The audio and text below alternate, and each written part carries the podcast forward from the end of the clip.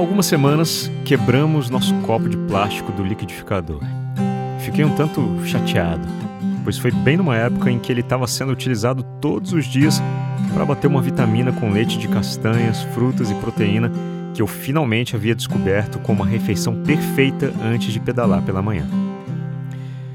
Pesquisei na internet alguns sites que vendiam esse copo, mas não me contentava com o prazo do frete, todos muito demorados, acima de 10 dias.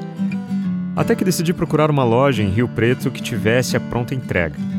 Assim, poderia localizar e buscar de carro no mesmo momento. Nada. Encontrei apenas uma loja onde ainda era necessário fazer um pedido e o prazo dado foi de 15 dias. Como era metade do preço, degluti aquele prazo, já que ia ter que esperar de qualquer jeito. Esperar por esperar, que seja então pela metade do preço, né?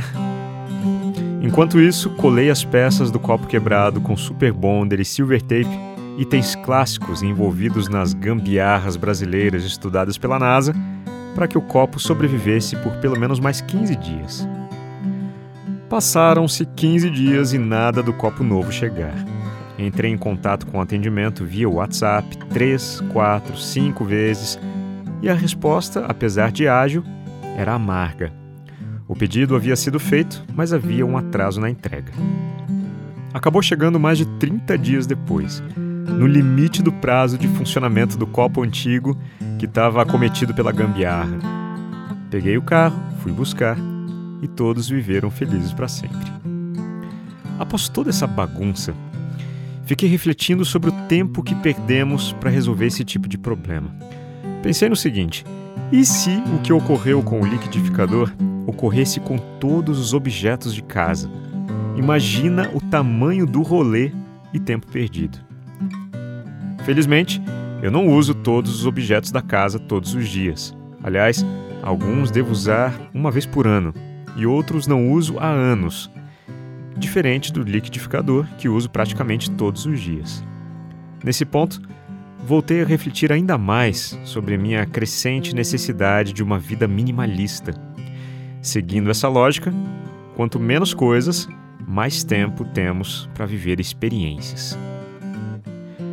Cheguei a um ponto interessante da minha vida em que o meu desejo de ter uma casa ou chácara enorme, com cinco banheiros, sala de cinema, sala de estar, sala de jantar, estúdio 5.1 e sei lá mais o que, foi assassinado pela necessidade de uma vida menos complexa.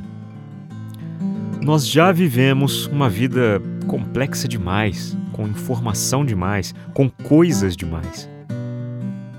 Hoje, passeando por condomínios fechados de alto padrão e observando aquelas casas gigantes, só consigo pensar no quanto a manutenção de tudo aquilo deve drenar tempo, dinheiro e energia.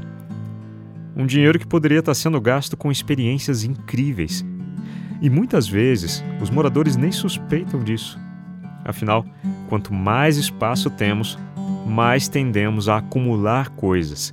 E por mais que nós neguemos, nós fazemos isso, porque o mundo hoje é incrivelmente habilidoso na arte de nos causar dispersão. Em uma casa enorme, por exemplo, pode ser que existam duas cozinhas, uma interna e outra externa. Sendo assim, é muito provável que existam eletrodomésticos duplicados. Só de pensar nas tralhas já começa a ficar nervoso.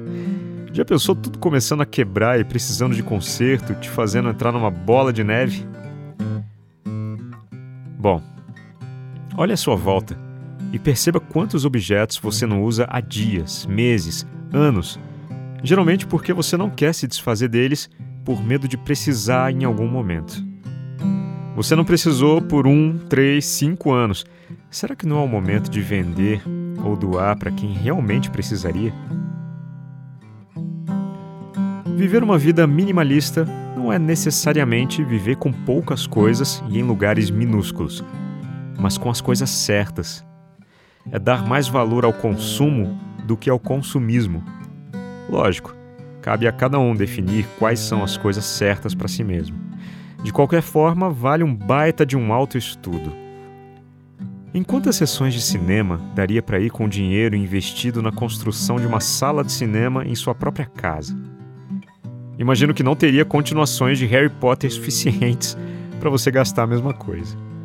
Bom, estou falando de uma época sem pandemia, né? É incrivelmente libertador perder a necessidade de acumular coisas e mais coisas que são aparentemente úteis em um primeiro momento, mas que com o tempo acabam se mostrando totalmente desnecessárias. Eu tenho um sonho há muito tempo: o de comprar uma van, transformar em um motorhome montar uma cabine acústica e sair viajando por aí, mudando o cenário do meu estúdio de gravação todos os dias. Até o final do ano passado eu estava decidido a viabilizar esse sonho, mas a ideia ainda me deixava desconfortável. Fiquei pensando nos custos de manutenção, IPVA e no tanto de outras coisas que ia ter que administrar. Eu ia acabar tendo duas casas. Além disso, não é o tipo de coisa que tenho vontade sincera de fazer no Brasil devido à estrutura e segurança. Então, a Michelle um dia disse: Por que você não faz um MVP? MVP, na língua dos administradores, é a sigla em inglês para mínimo produto viável. Então tive um estalo. Será que não seria possível montar um mini motorhome com o nosso próprio carro e fazer viagens mais curtas? Fui pesquisar no YouTube e descobri pessoas trazendo soluções baratas e geniais, fazendo de seus carros mini motorhomes, com cama, geladeira, fogãozinho, eletricidade, tudo num tamanho absolutamente reduzido. Mas ora essa, completamente viável. Imediatamente senti uma onda de alívio percorrendo minhas veias e tudo fez um pouco mais de sentido. Seria um investimento infinitamente menor e me proporcionaria uma experiência parecida. Eu seria obrigado a levar comigo somente o necessário, somente o necessário mesmo. Mas tenho certeza de que gerará insights preciosos sobre nossas necessidades de consumo. Me aguarde.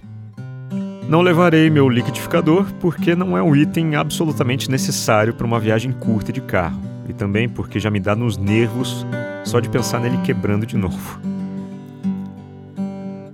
Sigo em frente, ficando cada vez mais ligado no consumo consciente, não apenas aquele sustentável, ecológico, mas aquele que envolve um grau de autoconhecimento, criando um contraponto ao consumismo. Meu nome é Leandro Sozzi, sou locutor e esta é a voz da minha consciência.